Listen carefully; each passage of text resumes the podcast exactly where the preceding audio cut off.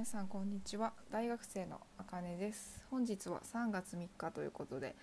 まあひな祭りですね、えー、ちなみにひな祭りといっても私は今日多分ちらし寿司を食べないと思います。なんでかっていうとまあ多分私のせいなんですけど昨日ちょっと夜にあのバイトの帰りにスーパー寄ったら半額シールがいっぱい貼られてたので思わずいっぱい買ってしまって。ちょっとあの予算オーバーということでまあなしにしようかってなりました。だって半額シールいっぱいあってさ残ったらねこうそのあの売れなかったらやっぱそのままゴミになっちゃうので。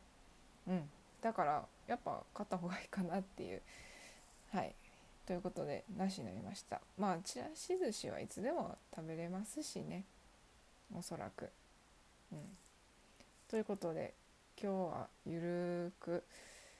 もうひな祭りっていう感じではなくいつも通りの一日になるかと思います。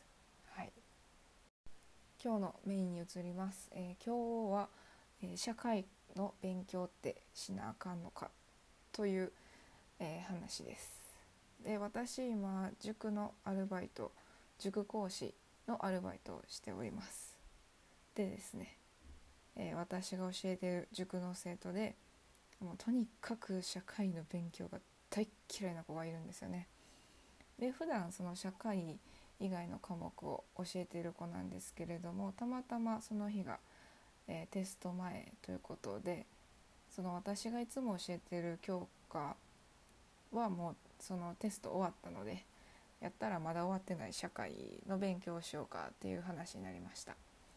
でちょっとこの話か話の通り、えー、私は今その集団で教えてるのではなくて個別といって、えー、塾講師1人に対し最大塾の生徒が、えー、2人まで、はい、持って、えー、2対1で授業するシステムというかスタイルがもう個別授業っていうあのシステムになっています。で今個別の先生をさせてもらってるんですけれどもまあね個別のメリットってまあそう生徒それぞれの見合った勉強がちゃんと向き合って先生と生徒が向き合ってできるのでいいのじゃいいんじゃないかなと思います。はい。で本題に移ります。はい。まあ塾の個別のメリットを言ってもはい。こう今日のメインじゃないので。で、えー、塾の制度の主張として1つ目が先生が嫌い。で2つ目が、えー、歴史を教えていたんですけどその時。であの歴史でこういうの覚えてください。覚えた方がいいよっていうとこを言ってた時になんでいきなりこの話が出るのかがわからない。っていうことに至りました。でまあ一応ねなんで社会の勉強しなあかんのかがほんまに分からへんっていうのを永遠に言われて ずっとですけど腑に落ちるようなアドバイスも私は言えなくてちょっとはい悔しいなって思って今に至るわけです。うん、でえー、っとまず1つ目の先生が嫌いだったっていうことでその子が今教えてる子が中学生ではい。もう小学校の時もその社会歴史を教えてもらった先生が大嫌いだったらしくてもう先生のせいにしてしまうという。この先生だったら頑張れるっていうのがやっぱありますんでしょうね。あるんでしょうね。うん。ちょっとね。これはね人の好き嫌いで勉強左右するってちょっとなって幼稚かなって思いました。その生徒にね幼稚って言ったらそれはそれでその私の価値観を生徒に押し付けてしまうような発言になってしまうのではないかと思ったのでちょっとそういうのをちょっと心の中で思ったんですけれども、うん、先生が嫌いだからっていうのは良くないと思います。まあ、私もね高校生の時でもうん、友達がそういうの言ってて担任の先生、うん、その先生が担任になるとっていうか何？担任の先生が必ず嫌いになるっていう子がいましたね。なんか、うん、まあガーガーガーガーというかやーや言われるからなのかな？とか思いますけれどもでも先生のせいにするのは良くないと 思います。はいで2つ目なんでいきなりこの話が出るのかがわからない。えーと、先ほど私が発言した通り、えー、そのテスト範囲で歴史だったので、まあ、なんでこの話が出るのかがわからないって言われました。であのその時テスト勉強ということで、まあ、一応あの学校の教科書をその生徒は持ってきてなかったので、まあ、こっちでまあ問題集というか参考書みたいなの出してちょっとやってもらったんですけれども、まあ、その参考書が悪いのかなとかまであくまでもその参考書なだけであってすっごい細や細かん？細かく書かれたものではなかったせいなのかな？でも大体そういうもんやと思うんですけどよく、えー、例えばあのなんだろう誰にしようかな？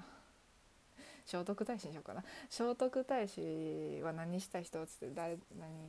簡易12回を作った人？みたいな。あちょっとめっちゃ忘れちゃった、なんか憲法も作りましたよね。うん作りましたっていうだけじゃないですか。やっぱ重要なとところしかちょっと説明できてないしてされてないっていう問題集が多分ほとんどだと思うんですけど。でそれでなんでいきなりこの話が出るのかがわからない。だから多分そのなんでこの憲法を作ったのかなんでこの12回を作ったのかが分かっていない。ということですよね。多分その過程を多分学校の先生にも言うけどやっぱ教えてない人がおるんでしょうね。うん、とりあえずこの授業やりましたっていう満足だけでやっていないのかなとか思いますやっぱ歴史ってストーリーがあるから今の日本があるんねんでっていうのを一応言って教えてたんですけれどもうんでも今後の将来役立つかっつった言われた時にあの「温故知新って知ってるか?」っつって。古いことを学んで新しいことを生み出すんやって言って。言ったんですけどそれを腑に落ちないような態度を取られて。うん。それをね細かくしたのが歴史であって。まあ私自身も、うん。まあ、とりあえず覚えたらいいんやっていうノリで歴史を覚えてきたものなんで。でとであのその塾の生徒になんでそういうふうに社会はどうやって覚えてたんですかって言われたら私はこうよくね重要なワード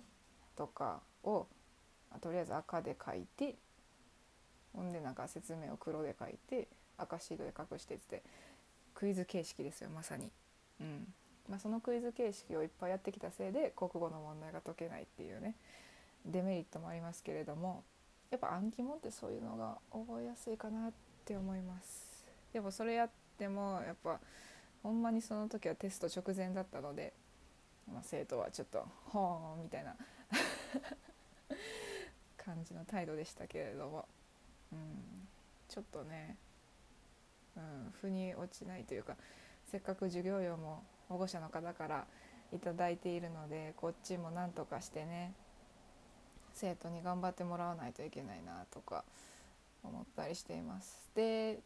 直近で言う直近っていうか、まあ、社会どういう時に役立つかって言われたら、まあ、その人自身その塾の生徒自身の立場から見るととりあえずあの高校に、えー、行くため通うための入試の時には必要になるよねっていう話はしました。うん、で、えーと、私が住んでいる地区の場合は、まあ、全国的にそうだと思うんですけれども、えーと、私立のにえ、私立の高校は多分基本3教科国語英語数学の、えー、3教科が多いと思います。で、えー、公立になると5教科理科社会もプラスされた入試スタイルだと思います。うん、だからそういう話をその話もしたので、まあ、結局は覚えた方がいいよってでもその塾の生徒自身はもうなんか私立に行く気満々やねみたいに言ってて「えでもお金バリかかるで」言うて「あれ?」って言われて「えどうしたん?」って言ったらあのお母さんから「えー、なんやお金がかからない方に行って」って言われたじゃあそれ効率やんっていう。まあ信頼関係のできた親子関係でいいなって思いましたけれども、うん、やっぱ中学生ってね男女問わず反抗期があると思うので、まあ、ちゃんと会話できてよかったなってその時はちょっと感動しましたけどね、まあ、感動っていうほどでもないけどちょっと感心しました。でその塾の生徒の、えー、主張というかお話をしたところでまあ改めてこう自分でこうまとめてというか話して分かったというかちょっと次回その生徒に会う時に言おうかなって思っていることをちょっと私の主張としてまとめてみました。で初めに話した塾の生徒がもう先生が大嫌いだっていうこのことについてはもうその人が嫌っていうのは今後絶対嫌な人って出てくるわけじゃないですか。みんながみんなその好きになるわけじゃない、うん、でまあその人が嫌っていうのは友達やったら、まあ、基本物理的に離れたら全然いいと思うんですけれどもあの先生が嫌っていうのは確かに今後の人生にかかってくるわけですけれどもあくまでその人が嫌やから勉強しないっていうのは絶対に良くないと思っていますしで社会に出たら、まあ、もしかしたらフリーランスになるかもしれないけれどもサラリーマンになった時に上司が嫌だったらその仕事をしないのかって言われたらそういうわけにはいかないじゃないですか。だから今後の人生において嫌な人ってたくさん出会うのでもう訓練だと思ってやってもらうしかないかなって思いました。うん、でそのなんだろう。嫌な人に耐えるっていう免疫、うん、を持った方が絶対いいと思うので、うん、大事な立場でね嫌な人に出会うってね、うん。まあ私も今までの人生の中で出てきたかって言われたら私はまだ恵まれてた方かな。出てな、うん、重要な立場で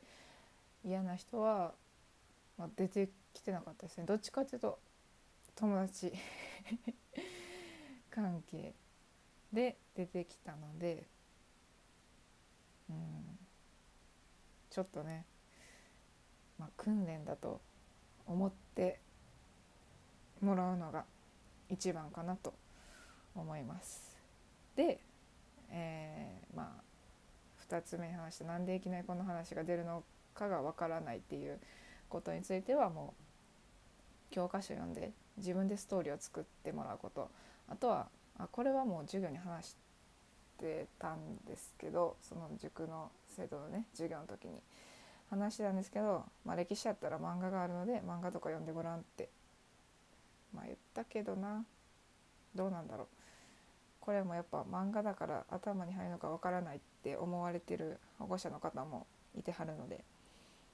まあ、そこは話し合ってもらうしかないっすね。